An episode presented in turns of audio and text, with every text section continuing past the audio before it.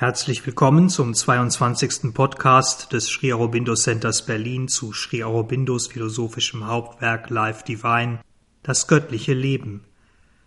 Heute zum Thema das Problem des Lebens.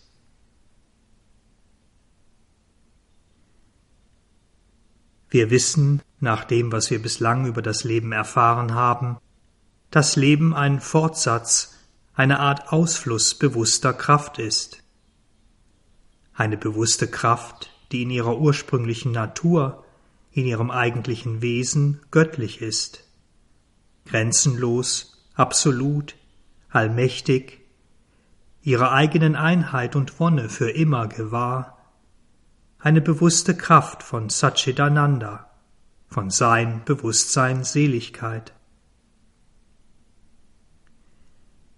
Wir Menschen erfahren diese Kraft in ihrem kosmischen Prozess in ihren vielfältigen Bewegungen, Formen und Ereignissen, jedoch nicht in ihrer eigentlichen Göttlichkeit, in ihrer unbegrenzten und wahren Existenz, sondern buchstäblich in einem zerbrochenen Spiegel, im verzerrten und gebrochenen Bild eines trennenden Mentals, das hier in den niederen Welten des Daseins darüber hinaus durch Unwissenheit, Ignorance verdunkelt ist.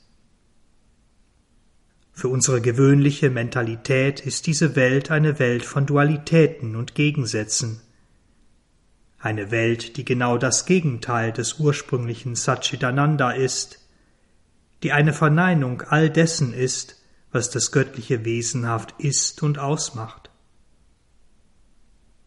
Für uns ist die Welt ein ständiger Konflikt, ein ständiges Ringen zwischen entgegengesetzten Wahrheiten, Wahrheiten, die sich zu erfüllen, zu manifestieren suchen und die, und das ist das Entscheidende, auch ein Recht auf diese Manifestation und Erfüllung haben.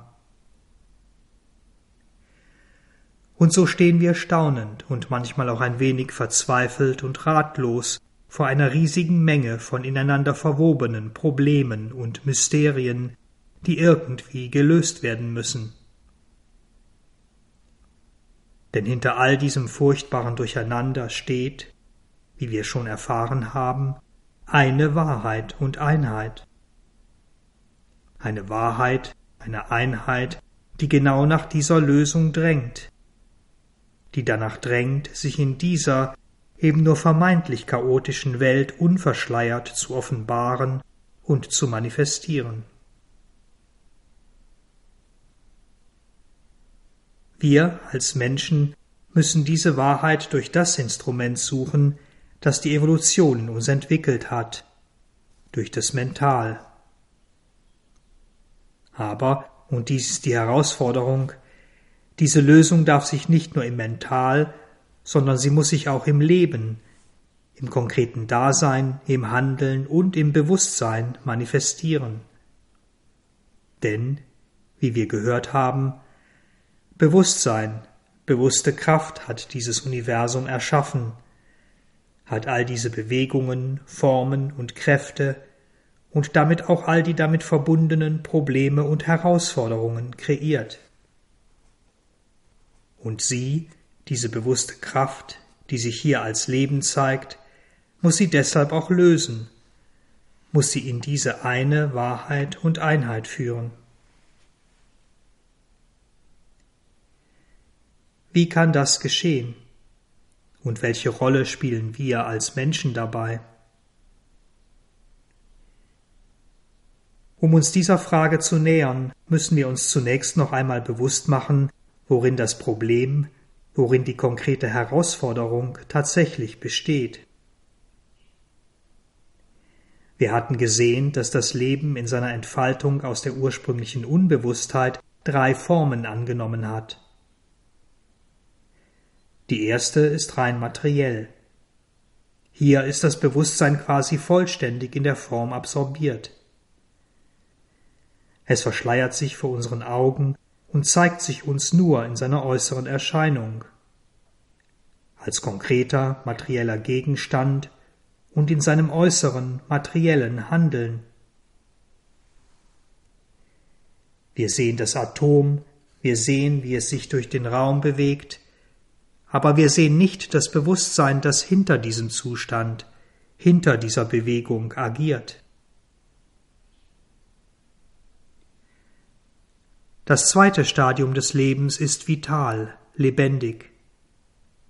Form und äußere Bewegung mögen immer noch einen großen Raum einnehmen, doch wir sehen nun deutlich ein darin agierendes Bewusstsein, eine Lebenskraft, einen inneren Prozess von Wachsen, Aktivität, Zerfall.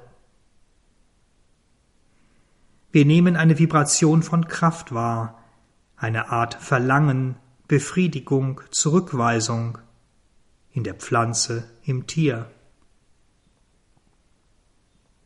Nur nach und nach offenbart sich neben dieser reinen Vibration von Kraft, von Lebenskraft, eine Vibration von Licht.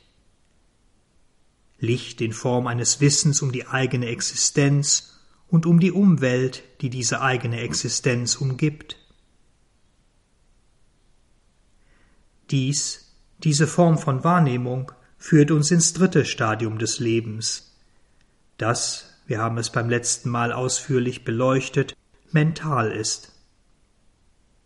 Ein Bewusstsein, das das Leben, die Umgebung nicht nur wahrnimmt, sondern auch reflektiert. Ein Bewusstsein, das bewusst auf diese Umgebung antwortet, das Ideen formt und das diese neu geformten Ideen anwendet, um sie im Leben zu verwirklichen, um sich selbst und sein Umfeld zu verändern. Hier in dieser dritten Stufe befreit sich Bewusstsein aus der Form und dem reinen Handeln. Es löst sich davon, kann betrachten, beobachten, abwägen, entscheiden. Aber es kann die Form und auch das Handeln nicht oder noch nicht meistern. Denn es tritt aus dieser Form, aus diesem Handeln als individuelles Bewusstsein hervor. Und dieses individuelle Bewusstsein weiß nur sehr wenig von dem, was in seiner eigenen Form tatsächlich vorgeht. Fast alles, was sich in uns abspielt, was in gewisser Weise automatisch in uns geschieht, bleibt uns selbst, bleibt unserem individuellen Bewusstsein verborgen. Und dies gilt auch für all das, was um uns herum geschieht. Genau dies, so schrie Aurobindo, ist der Haken. Genau hier liegt die Schwierigkeit und die Herausforderung des menschlichen Lebens, des gewöhnlichen menschlichen Bewusstseins. Wir Menschen sind mentale Wesen. Wir verkörpern mentales Bewusstsein und mentale Kraft. Und durch dieses Mental, durch seine Fähigkeiten und Wirkweisen, haben wir ein gewisses Verständnis, wie die Welt funktioniert, wie die universale Kraft und das universale Leben diese Welt und auch uns selbst gestalten. Aber da wir als Individuum nicht um unsere eigene Universalität oder gar Ganzheitlichkeit wissen, können wir keine Meisterschaft über diese Welt, über unsere Umgebung oder über unser eigenes Leben erlangen. Wir erforschen die Materie, die Materie, unsere materielle Welt, zu beherrschen. Wir erforschen das Leben, um unsere Lebensexistenz zu meistern. Wir erforschen das Mental und hoffen, damit die Kontrolle über das weite und dunkle Feld unserer Mentalität zu gewinnen. Die Formel des menschlichen Daseins lautet in einem Satz Wir wollen uns selbst kennen, um die Meisterschaft über uns selbst zu erlangen, und wir wollen die Welt kennen, um die Meisterschaft über die Welt zu erlangen. Und dies ist auch gut und richtig. Denn dieser Wille, dieser Drang ist nichts anderes als der Impuls dessen, was wir eigentlich sind. Er ist der Impuls des Bewusstseins, das in uns ist und dessen Ausdruck wir sind. Er ist der Impuls der Kraft, die unser Leben ist. Er ist der Impuls der Göttlichkeit, die in uns ihren Sitz hat. Er ist der geheime Wille von Satchitananda, von Sein, Bewusstsein, Seligkeit in ihrer Erscheinungsform des Individuums. Die Herausforderung, die sich uns Menschen stellt, ist, die Bedingungen zu finden, in denen dieser tiefe und unstillbare Impuls befriedigt werden kann, in denen er seine vollständige Erfüllung findet. Und solange dies nicht geschehen ist, gibt es keine Rast, kein Ausruhen, wird der Mensch, die Menschheit immer weiter vorangetrieben. Denn entweder muss der Mensch das Göttliche in ihm zufriedenstellen, indem er sich selbst erfüllt, oder er muss aus sich selbst heraus ein neues, größeres Wesen hervorbringen, das dazu besser geeignet ist. Anders gesagt, entweder muss der Mensch selbst göttlich werden, eine göttliche Menschheit hervorbringen, oder er muss dem Supramenschen, dem Superman, das Feld überlassen. Wie es in Savitri in anderem Zusammenhang, bezogen auf die Rolle von Savitri selbst, heißt, Amid the cosmic workings of the gods, it marked her the center of a wide drawn scheme, dreamed in the passion of her far seeing spirit to mold humanity into God's own shape and lead this great blind struggling world to light, or a new world discover or create. Earth must transform herself and equal heaven, or heaven descend into earth's mortal state.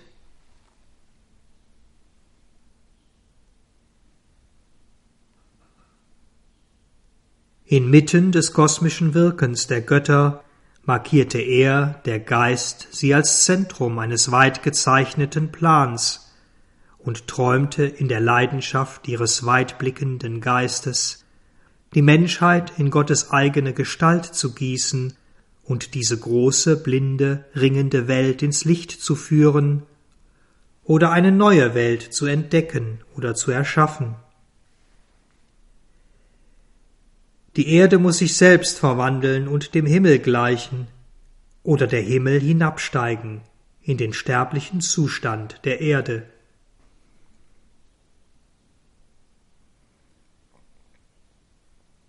Dieser Weg, die Vergöttlichung des Menschen oder die Ablösung des Menschen durch eine andere Spezies, durch den Supramenschen, ist vorgezeichnet, ist absolut zwingend. Denn es ist offensichtlich, dass das mentale Bewusstsein des Menschen, wie er heute ist, nur ein Zwischenschritt sein kann, und dass die Linie des aufsteigenden Bewusstseins an diesem Punkt nicht endet. Sie muss über ihren gegenwärtigen Zustand hinausgehen, entweder im Menschen oder, wenn er dazu nicht die Kraft hat, in einer anderen, höheren Spezies. In etwas abstrakteren und philosophischeren Worten wenn die mentale Idee wirklich eine lebendige Realität werden soll, dann muss sie fortschreiten, muss sich so lange weiten, bis sie zur vollständigen Wahrheit der Existenz geworden ist. Eine Wahrheit, die sich aus ihren Verkleidungen nach und nach enthüllt, die sich in lichtvolles Bewusstsein offenbart und in Macht erfüllt. Denn die ursprüngliche Existenz manifestiert sich in eben diesen Begriffen, in Licht und Macht. Und Licht und Macht wiederum vereinen sich, erfüllen sich in der Seligkeit des Selbstseins. Aus der Perspektive eines sich entfaltenden Lebens aus der Perspektive des Menschen bedeutet dies, dass der unvermeidliche Höhepunkt unserer Entwicklung das Finden des Selbstes ist. des Selbstes, das im Samen seiner eigenen Geburt enthalten war.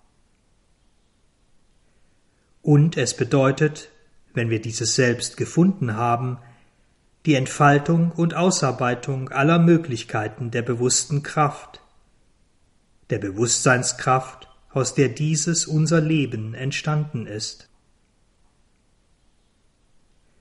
Und diese Möglichkeiten, das, was in uns Menschen, in der menschlichen Existenz enthalten, quasi eingeschlossen ist, ist Satchitananda, ist sein Bewusstsein Seligkeit, die durch uns den Höchsten, das Göttliche, verwirklicht. Und dieses Höchste, dieses Göttliche verwirklicht sich durch uns, manifestiert sich durch uns, indem es eine gewisse Harmonie und Einheit zwischen dem individuellen und dem universalen Leben herstellt, so dass der Mensch, die Menschheit, das transzendente Etwas, das transzendente Göttliche in einem gemeinsamen Bewusstsein, in einer gemeinsamen Bewegung von Kraft und Macht, in einer gemeinsamen Wonne zum Ausdruck bringt.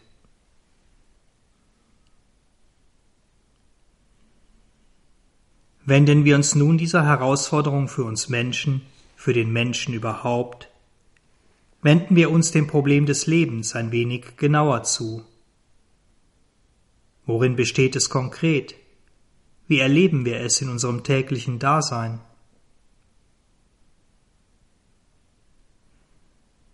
Leben, Dasein, wie es sich im Äußeren zeigt, ist Ausdruck, ist Kraft eines Bewusstseins. Und deshalb hängt das, was Leben ist, von der grundlegenden Beschaffenheit des Bewusstseins ab, aus dem es besteht und das es formt.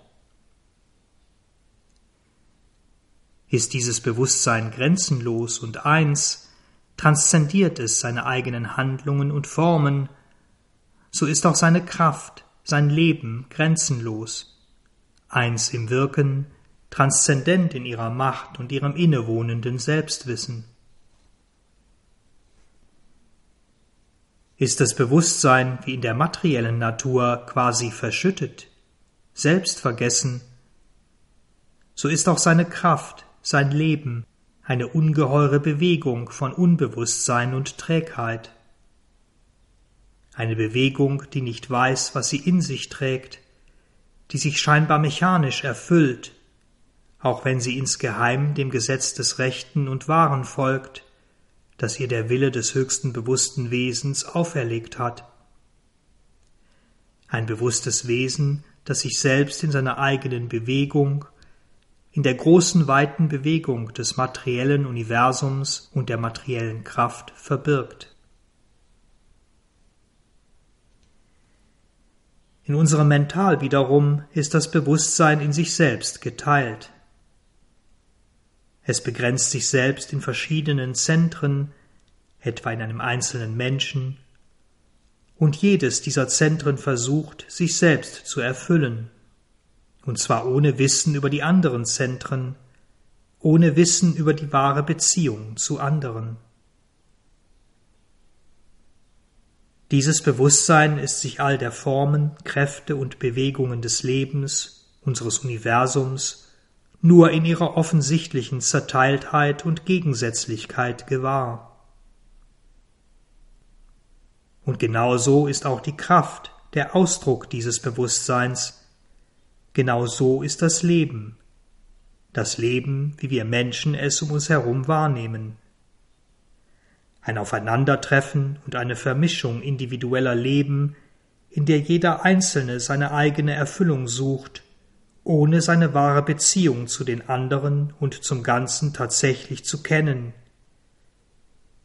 Ein ständiger Konflikt und ein schwieriges Austarieren von unterschiedlichen oder sich widersprechenden Kräften und in unserem Mental, in unserem Denken, ein Ringen, eine Vermengung, eine stets prekäre Kombination von unterschiedlichen oder sich widersprechenden Ideen. Ideen, denen es nicht gelingt, ihre gegenseitige Notwendigkeit zu verstehen, zu verstehen, warum sie in ihrer Unterschiedlichkeit füreinander nötig sind, zu verstehen, dass sie Elemente einer Einheit sind, die hinter allem steht, die sich durch all diese Ideen ausdrückt und in der all ihre vermeintliche Unvereinbarkeit, ihre Zwietracht, ihre Dissonanz endet. Und schließlich können wir uns ein Bewusstsein vorstellen, gibt es ein Bewusstsein, das sich sowohl der Einheit als auch der Vielfalt gewahr ist.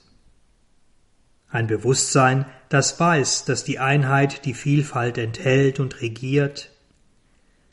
Ein Bewusstsein, das gleichermaßen um das Gesetz und die Wahrheit des Ganzen wie um das Gesetz und die Wahrheit des Individuums, jedes einzelnen Elementes weiß.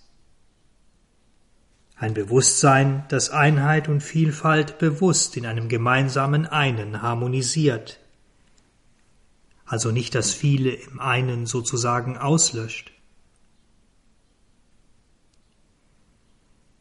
Hier ist das Bewusstsein, wie Sri Aurobindo sagt, der eine, der sich selbst als die vielen weiß, und die vielen, die sich selbst als den einen wissen. Und in diesem Bewusstsein ist auch die Kraft, ist das Leben, das Dasein entsprechend. Ein Leben, das dem Gesetz der Einheit bewusst folgt und gehorcht, und das gleichermaßen jedes Element, jedes Einzelne erfüllt, erfüllt entlang seiner eigenen Natur, entlang seines eigenen Gesetzes und seiner Rolle im Universum.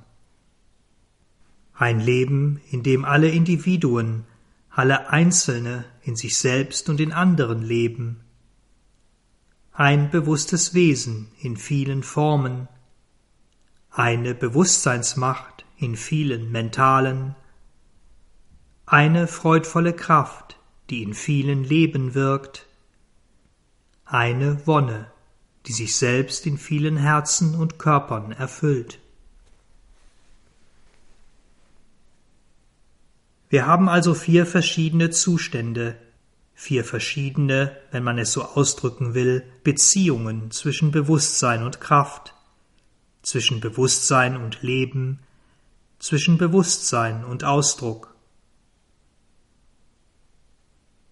Im ersten Zustand sind Bewusstsein und Kraft eins. Kraft ist sich ausarbeitendes Bewusstsein, Bewusstsein lichtvolle Kraft, die um sich selbst weiß, die um ihre Wonne weiß. Dies ist der Zustand von Satchitananda, von Sein, Bewusstsein, Seligkeit. Der zweite Zustand ist der der reinen Materie, des rein materiellen Universums. Hier sind Kraft und Bewusstsein vollkommen getrennt, und wir beobachten das große Wunder eines alles regierenden, offenbar unfehlbaren Unbewusstseins, dieser Verneinung von Satchitananda, dieser, wie Sri Aurobindo sagt, Maske, die unser modernes Wissen für das tatsächliche Gesicht der kosmischen Gottheit hält. Der dritte Zustand ist der, in dem wir uns als gewöhnliche mentale Menschen befinden. Wir sehen und erfahren eine Kraft, ein Leben, das sich aus dieser Verneinung erhebt. Wir sehen, dass sich dieses Leben behauptet, entwickelt und dass es nicht wieder in seinen Urzustand zurückfällt, aber wir sehen nicht, wohin es führt.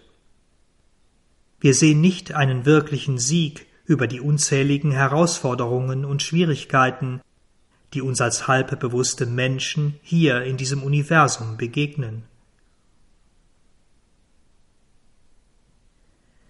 Der vierte Zustand schließlich ist eine Existenz, ein Dasein, dass all diese komplexen Probleme, die durch unser Halbbewusstsein, durch unseren nur teilweisen Aufstieg aus der vollständigen Verneinung entstanden sind, lösen wird.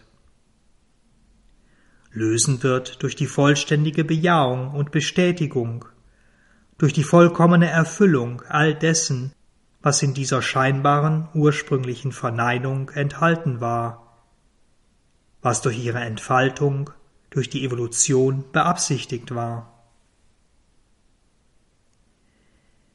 Dies ist der Zustand, das Bewusstsein des Supramentals, der Zustand, das Leben des wahren Menschen, nach dem wir streben und das in uns selbst im sogenannten Unbewusstsein bereits angelegt ist, in vollkommenem Wissen und unfehlbarer Führung. Manchmal tritt dieses Wissen, diese Führung in uns, im Menschen bereits hervor, durch eine gewisse, noch unsichere Schau, durch einen flüchtigen Blick des Ideals, das wir einmal verkörpern werden, durch kurze, lichtvolle Blitze von Offenbarung und Inspiration, im Dichter, Propheten und Seher, im Mystiker und Denker, in den großen mentalen und Seelen der Menschheit. Und nun, an diesem Punkt, sehen wir, dass sich uns als gewöhnlichem, noch halb bewussten Menschen drei Herausforderungen stellen. Zum einen sind wir uns nur eines kleinen, sehr kleinen Teils unseres Wesens bewusst. Wir erleben und erfahren uns nur in unserem oberflächlichen, rein äußeren Sein, in unserem gewöhnlichen Denken, unseren gewöhnlichen Emotionen unseren gewöhnlichen körperlichen Regungen und selbst dies nur sehr eingeschränkt. Gedanken ergreifen uns, und wir wissen nicht einmal, was wir gedacht haben. Körperliche Sinneswahrnehmungen wie Wärme oder Kälte werden uns oft, wenn nicht meist, erst bewusst, wenn wir unsere Aufmerksamkeit darauf lenken. Und unsere inneren Welten, unser subliminales Mental, unsere subliminalen Emotionen, unser feinstofflicher Körper und auch das große, weite Meer unseres Unterbewusstseins bleiben uns meist vollständig verborgen. Weder kennen wir sie, noch beherrschen wir sie, ganz im Gegenteil. Diese Ebenen und Kräfte kennen uns und sie beherrschen uns sind der Urgrund, die Quelle, der Antrieb für all unsere äußeren Regungen und Bewegungen. Und dies ist auch ganz natürlich, denn weil, wie wir eben gehört haben, Bewusstsein und Kraft sich entsprechen, immer im Gleichklang sind, weil die Kraft auf das Bewusstsein, das es ist und ausdrückt, quasi limitiert ist, beschränkt sich unsere tatsächliche Macht auf eben die Anteile in uns, deren wir uns aktiv bewusst sind, und damit fast ausnahmslos auf unser äußeres Wesen oder auf Teile davon. Die anderen, subliminalen Anteile werden offenbar von einem anderen, dem ihnen eigenen Bewusstsein regiert, manifestieren ihre eigene Kraft, ihr eigenes Leben. Tatsächlich jedoch ist diese Trennung zwischen innerem und äußerem Bewusstsein, zwischen innerem und äußerem Leben nur künstlich, ist unserer gewöhnlichen Beobachtung geschuldet, die von außen nach innen blickt.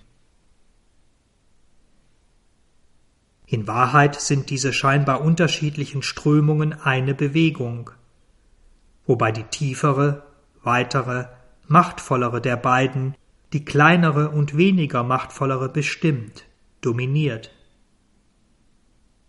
Und dies bedeutet, wir als gewöhnliche Menschen werden nicht von unserem äußeren Willen, sondern von unserem Unterbewusstsein und unseren subliminalen inneren Mächten und Kräften gesteuert, und dies auch in unserem Oberflächenwesen, in dem, was wir gewöhnlich für den vollständigen Menschen halten. In all unseren Versuchen der Meisterschaft über uns selbst, der Kontrolle über uns selbst oder über bestimmte Bewegungen in uns, sind wir nur ein Instrument dieser inneren Mächte, quasi eine Marionette von tieferen uns vollkommen unbewussten Strömungen und Bewegungen.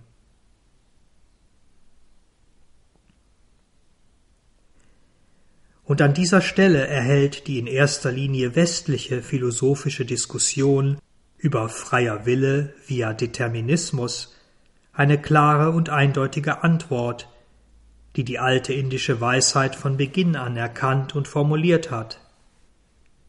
Formuliert hat in dem Satz, dass der Mensch sich selbst einbildet, aus einem eigenen freien Willen heraus der Handelnde zu sein, dass aber in Wahrheit die Natur all seine Werke bestimmt, und dass selbst der Weise gezwungen ist, seiner eigenen Natur zu folgen.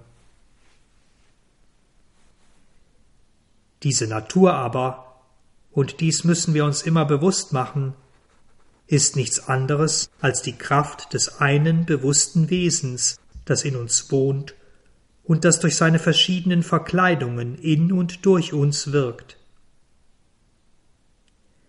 Und daraus folgt, ganz einfach, dass wir nur dann bewusster Meister unser Selbst sind, Meister unserer Natur und all unserer Wesensteile, wenn wir mit diesem bewussten Wesen, mit der Göttlichkeit in uns vereint sind, mit ihr eins sind, wenn wir uns ihres Willens, ihres Wirkens vollständig bewusst sind. Dann löst sich der vermeintliche Gegensatz zwischen freiem Willen und Vorherbestimmtheit, Determinismus auf. Es ist und es ist immer der freie Wille der Göttlichkeit in uns, der freie Wille unseres wahren Wesens, der bestimmt, wie die Dinge sind und sein werden. Und da diese Göttlichkeit, da unser wahres Wesen in uns, hinter unserem Herzen sitzt, ist die einzige Lösung, dorthin zu gehen und in das emporzusteigen, was für uns überbewusst ist, in das Supramental. Keine Lösung ist es, diese in anderen Ebenen zu suchen. Im Unterbewusstsein, wie es die klassische westliche Psychologie versucht, und auch nicht in den inneren feinstofflichen Ebenen, die der Wahrheit zwar möglicherweise näher kommen, die aber ebenfalls nicht das unbegrenzte eine Bewusstsein, das bewusste Wissen verkörpern, das allein die Meisterschaft über die Natur und all ihre Phänomene und Bewegungen erlangen kann. So hilfreich oder oft auch hinderlich oder gar desaströs diese inneren Forschungsreisen sein können, sie können, wenn überhaupt, nur vorübergehende Etappen sein, Etappen auf dem Weg zu unserer Seele und zur Vereinigung mit ihr. Zwar ist es richtig, dass auch diese Ebenen mit ihren Wesen und Kräften, dass auch die Bewegungen des Unter- und Unbewusstseins von der einen unteilbaren Wahrheitsmacht gesteuert werden, wenn wir aber darin verweilen oder uns gar darin verlieren, dann bleiben wir in unserem subjektiven Bewusstsein und damit auch in dem, was wir sind und ausdrücken, eine Art Teilmensch, ein Mensch mit all den Begrenzungen, denen er oder denen seine entsprechenden Wesensteile unterliegen. Wir aber wollen zu einem Ganzen, zum wahren und vollkommenen Menschen werden, zu einem Menschen, der seiner selbst vollständig, in allem, was er ist und woraus er besteht, bewusst ist. Und diese vollkommene Bewusstheit und damit auch die vollkommene Kraft und Meisterschaft, ist gleichbedeutend mit der vollständigen Einheit mit dem selbstexistenten Göttlichen. Das, so Sri Aurobindo, der allwissende Herr seiner eigenen kosmischen Evolution, seines eigenen kosmischen Fortschreitens ist.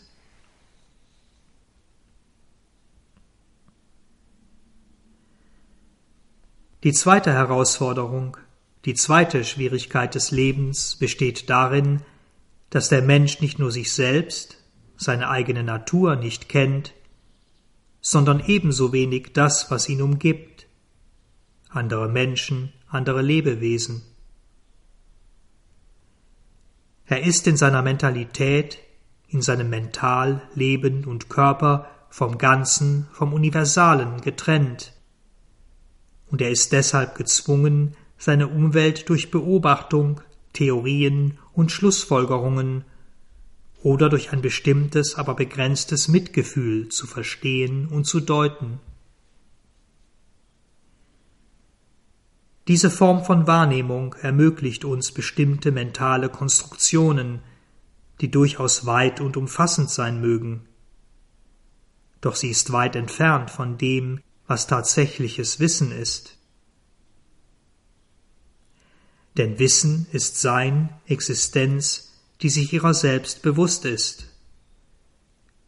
Und das Wissen um andere Dinge, um andere Menschen, andere Lebewesen, kann daher nur durch bewusste Identität entstehen.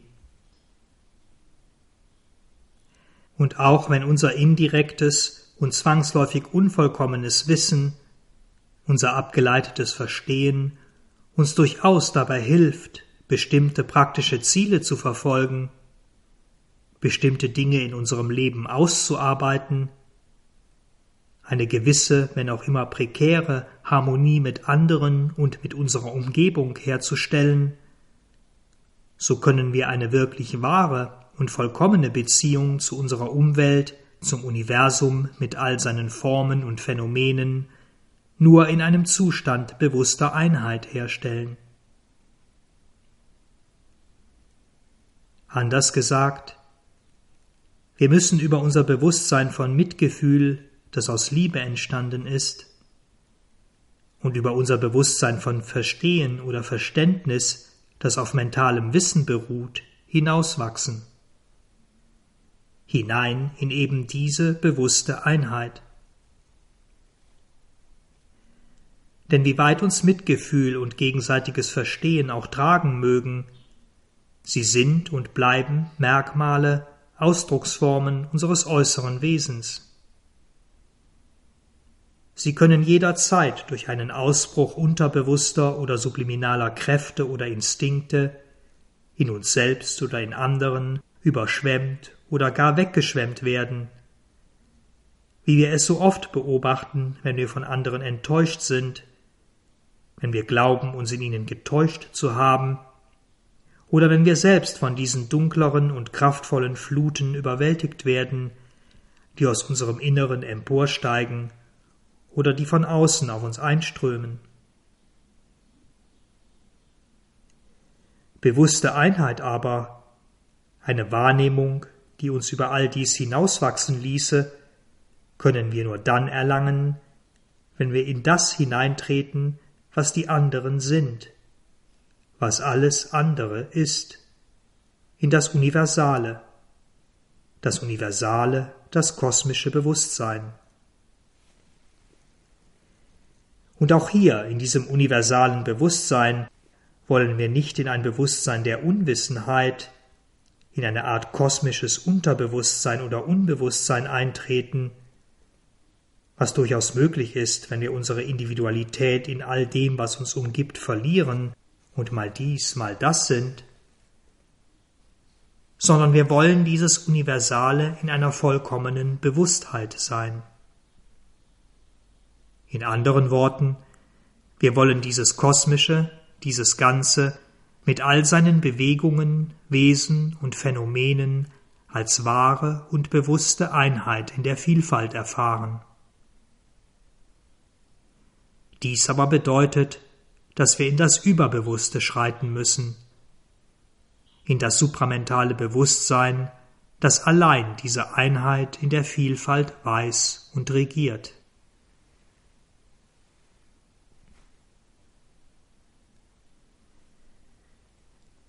Die dritte Schwierigkeit oder Herausforderung des Lebens besteht darin, dass in dem, was wir als Evolution, als evolutionäre Existenz erleben, Kraft und Bewusstsein voneinander getrennt sind.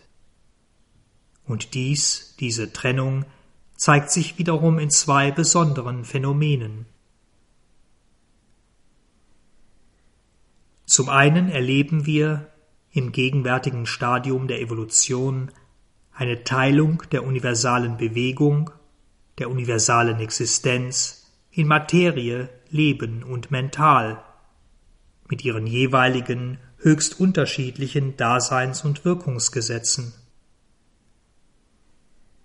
Und diese Elemente, Materie, Leben und Mental, befinden sich immer in Disharmonie, in einer Art Kriegszustand. Das Leben zwingt dem Körper die Erfüllung all seiner Wünsche, Begierden und Befriedigungen auf und überfordert ihn damit. Der Körper wiederum leidet und wehrt sich, befindet sich in einer ständigen Revolte gegen diese Tyrannei der Lebensimpulse.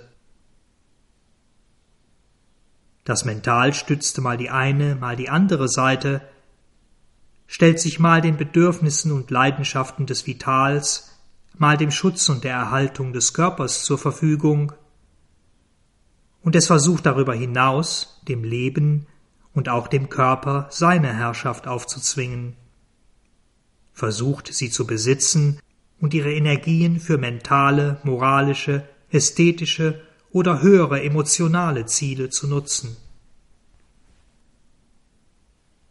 So fühlt sich auch das Leben in gewisser Weise versklavt oder missbraucht und es wehrt sich, oft mit einer bemerkenswerten Vehemenz, gegen die Vorherrschaft eines Tyrannen, der keineswegs so weise ist, wie er selbst zu sein glaubt.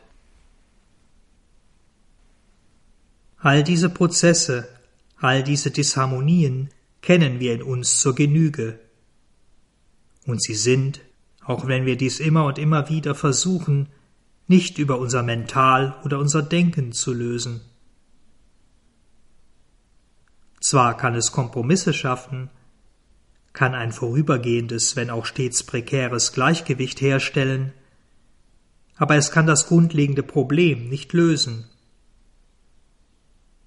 Denn dieses Problem ist nicht mentaler Natur, sondern liegt in dem Sehnen eines unsterblichen Wesens in einem sterblichen Leben und Körper begründet ein Sehnen, das alle Wesensteile in uns in ihre höchste göttliche Vollkommenheit führen will, und das deshalb jede Zwischenlösung früher oder später wieder aufbricht.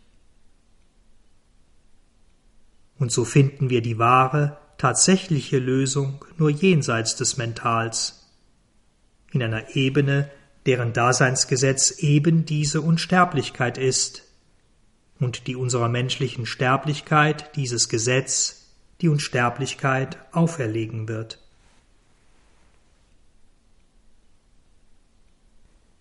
Das zweite Phänomen der Trennung von Kraft und Bewusstsein in unserer evolutionären Welt und Wahrnehmung besteht in dem vermeintlich unüberbrückbaren Gegensatz von Natur, Naturkraft und bewusstem Wesen, bewusstem Sein. Wir beobachten nicht nur eine Teilung des Lebens in ein mentales, vitales und physisches Wesen, sondern auch eine Teilung innerhalb dieser Ebenen. Denn die Fähigkeiten, die wir tatsächlich haben, mental, vital und körperlich, entsprechen bei weitem nicht denen, die die dahinterstehenden, sie tragenden Purushas, die die sie tragenden Seelenformen verkörpern. Unser Körper kann nicht das, was die Körperseele, der physische Purusha kann. Unsere Vitalkraft, unsere dynamische Lebenskraft ist nur ein Schatten unserer Lebensseele, unseres vitalen Purushas. Und unsere mentalen Fähigkeiten, unsere äußere Mentalität ist nur ein sehr verminderter Ausdruck unserer intellektuellen und höheren emotionalen Seele, unseres mentalen Purushas.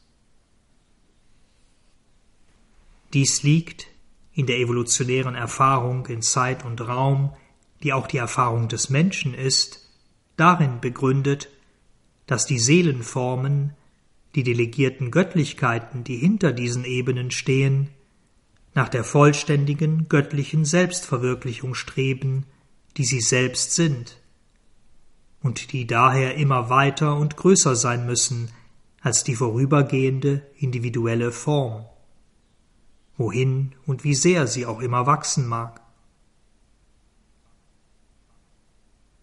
Für uns, für unser äußeres Wesen, zeigt sich dieser Prozess, zeigt sich das Drängen nach Fortschritt, nach immer größerer Bewusstwerdung, nach immer größeren Fähigkeiten, in einem Aufeinandertreffen, einer Reibung von Instinkten, Impulsen, Emotionen, Ideen, die sich gegenseitig, wenn man so will, abschmirgeln, glattputzen, die dadurch immer lichtvoller, weiter, wahrer und machtvoller werden. Und dies ohne Ende, ohne dass wir in eine wirkliche Einheit all dieser Bewegungen finden. Denn wirkliche Einheit findet sich nur im Supramental. Nur dort sind Wille und Wissen eins, gleich, in vollkommener Harmonie.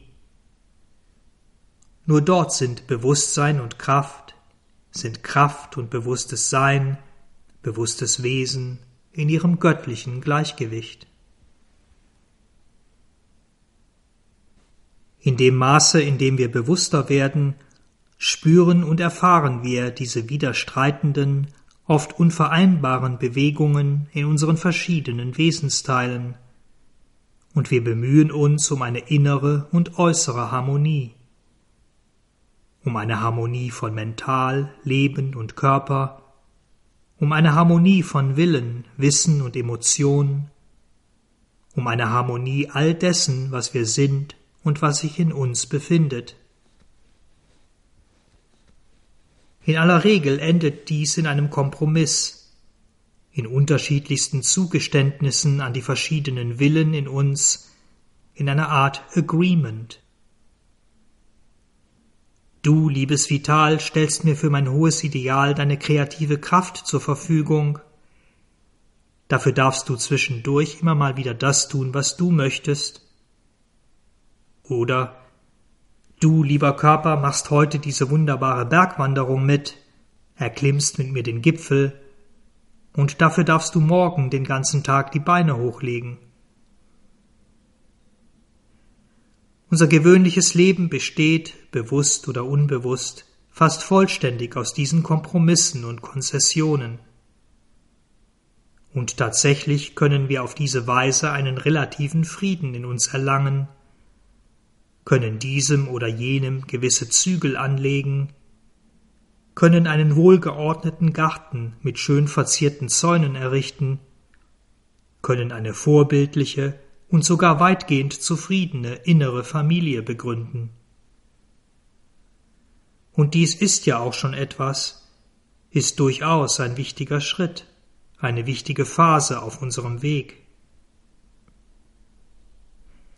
Denn diese Form von innerer Demokratie und Interessenausgleich mag durchaus ein Fortschritt gegenüber einer absolutistischen Tyrannei sein, gegenüber der totalitären Zwangsherrschaft eines Wesensteils über alle anderen, auch wenn eine solche Alleinherrschaft, wie im kollektiven Leben der Nationen, im äußeren Leben auf den ersten Blick oft funktionaler, stringenter, strukturierter und auch erfolgreicher scheinen mag. Der Haken an der ganzen Sache ist, Unsere innere Göttlichkeit ist mit einem solchen Zustand, einem solchen vorübergehenden Gleichgewicht nicht zufrieden. Sie verlangt nicht nach einem mehr oder weniger guten Kompromiss, einer inneren Demokratie, einem Interessenausgleich, sondern nach einer vollkommenen Harmonie, nach einer Harmonie, die die Entwicklung und Entfaltung all unserer verschiedenen Wesensteile und potenziellen Fähigkeiten zulässt und miteinander in Einklang bringt. Anders gesagt, das Göttliche in uns besteht auf einer vollkommenen göttlichen Mentalität, einer vollkommenen göttlichen Vitalität oder Lebenskraft, auf einer vollkommenen physischen oder körperlichen Existenz. Und diese Vollkommenheit finden wir weder in unserem zerteilten Mental noch im Vital oder in unserem Körper, die in ihrer verminderten Kraft und ihrem begrenzten Dasein nichts anderes als der Ausdruck eben dieses zerteilten Mentals sind. Wir müssen also entweder nach unten oder nach oben blicken. In unser Unterbewusstsein, in das ungeteilte Meer, das unterhalb unseres zerteilten Wesens liegt, oder in unser Überbewusstsein, in das ungeteilte Meer, das oberhalb unseres zerteilten Wesens liegt. Tatsächlich könnten wir sie, diese Vollkommenheit, in unserem Unterbewusstsein finden, doch liegt sie dort unter dem dichten Schleier einer niederen Maya verborgen und zeigt sich uns eher als eine Art Vorahnung, als dunkle Andeutung eines unverwirklichten Ideals, als vages, rätselhaftes Versprechen, als eine stumme, zeitlose, halb schlafende Sphinx. Im Überbewusstsein aber ist diese Vollkommenheit tatsächlich offenbart, verwirklicht, unmittelbar sichtbar und erfahrbar. Und deshalb müssen wir sie, müssen wir die alles versöhnende Macht und das alles versöhnende Wissen dort und nur dort suchen und finden. Nun erfahren und erleben wir, in dem Maße, in dem wir bewusster werden, nicht nur all die widerstreitenden, oft unvereinbaren Bewegungen in uns selbst, in unserem eigenen Wesen, sondern auch in der Welt, das heißt in unserer eigenen Beziehung zur Welt. Und wir werden uns dieser Zwietracht, dieser Unwissenheit in der Welt und in unserer Umgebung nicht nur bewusst, sondern wir sind auch immer weniger willens, diese zu tolerieren. Wir versuchen, setzen alles daran, auch in der Welt, in unserer Beziehung zu anderen Menschen, ein Prinzip von Harmonie, Frieden, Freude und Einheit zu etablieren. Und auch hier finden wir die Lösung nicht in unserem gewöhnlichen Wesen, in unserem gewöhnlichen menschlichen Dasein, in einem Gleichgewicht, das auf mehr oder weniger stabilen Kompromissen beruht. Sie, die Lösung, muss aus einer höheren Ebene kommen. Wir müssen ein Mental entwickeln, das das Mental anderer Menschen ebenso gut kennt, es ebenso weiß wie unser eigenes, frei von Unwissenheit und Missverstehen. Wir müssen einen Willen entwickeln, der mit anderen Willen eins ist, ein emotionales Herz, das die Emotionen anderer in sich selbst als seine eigenen enthält. Wir müssen eine Lebenskraft, ein vitales Feld entwickeln, das die vitalen, dynamischen Energien anderer Menschen spürt, annimmt und in sich selbst als seine eigenen zu verwirklichen sucht. Und wir müssen einen Körper entwickeln, der ebenso eins mit allen Körpern, aller Materie ist, der also nicht mehr eine bewusste Abgrenzung ist, ein Schutz vor der Welt, vor dem Allsein. Und all dies soll keine Identifikation mit der kosmischen Unwissenheit sein, kein Untergehen in allen auch nur denkbaren Bewegungen und Phänomenen unseres Universums, sondern es soll im Licht und in der Wahrheit eines Bewusstseins geschehen, dass all diese Unwissenheit und Falschheit, dass all die Verdrehungen und Begrenztheiten unserer verschiedenen Wesensteile, dass die Verdrehungen und Begrenztheiten aller Menschen und Wesen transzendiert. Dies und nur dies ist der Weg zu einer wirklichen Einheit, spirituell und tatsächlich, vollständig in allen Ebenen. Nur so entdecken und erfahren wir nicht nur unser spirituelles, sondern auch unser eigenes universales Selbst. Diesen Aufstieg müssen wir wagen, müssen uns danach sehnen. Die ersten Schritte liegen tatsächlich in den vertrauten Wirkweisen und Gesetzen unseres gewöhnlichen Wesens in einem Mental, das nach Wissen strebt und das zunehmend erleuchtet wird, und in einem Vital, das nach Besitz und Selbsthingabe drängt. Doch wir, die Menschen, müssen darüber hinausgehen. Wir müssen in die Einheit des Wahrheitsbewusstseins, in die supramentale Einheit eintreten, die diese Wirkweisen, diese Gesetze transzendiert und erfüllt.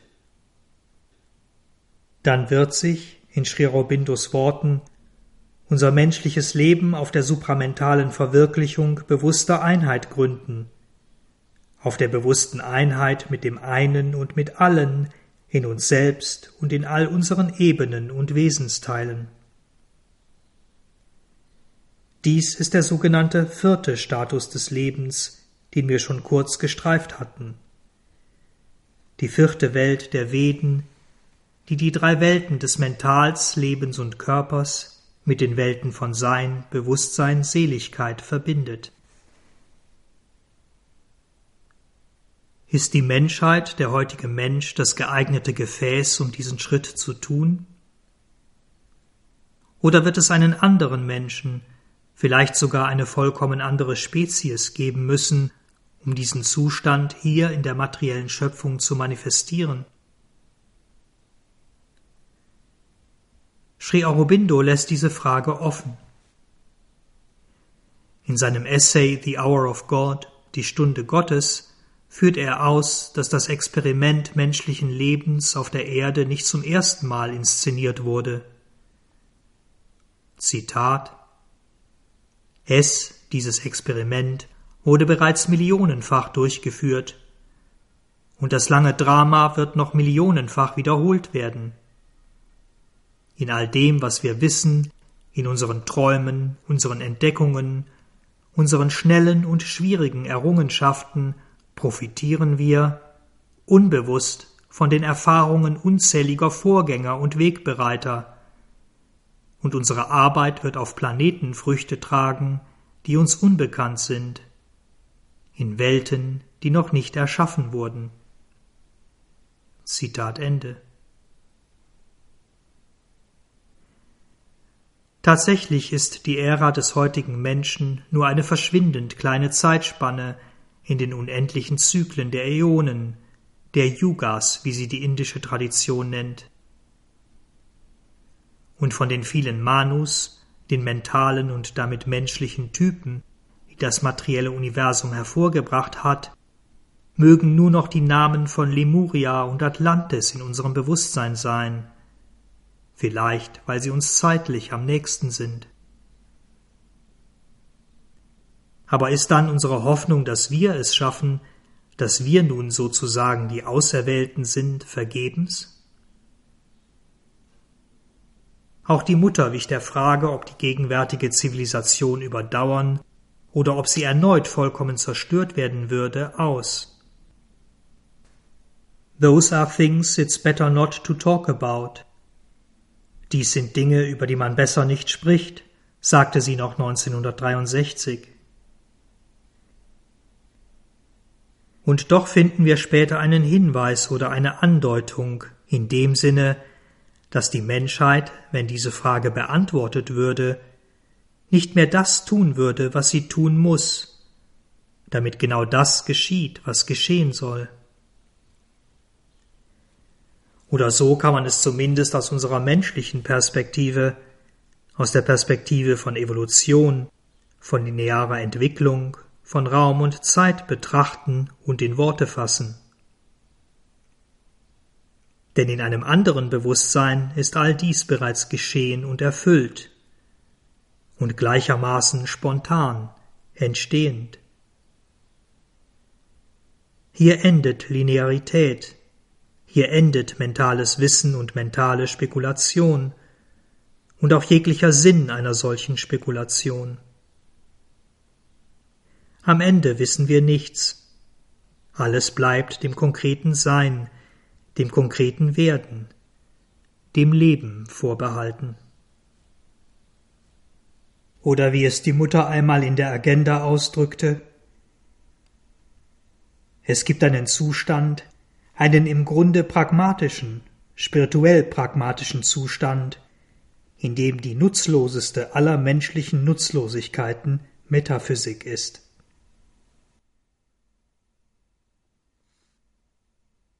Vielen Dank fürs Zuhören, habt weiter einen schönen Tag oder Abend. Wir hören uns wieder beim nächsten Kapitel Die doppelte Seele im Menschen. Uns, das Sri Aurobindo Center Berlin, findet ihr unter www.sacb.de wo auch weitere Texte, Vorträge und andere Beiträge zu Sri Aurobindo und Sri Aurobindos Yoga eingestellt sind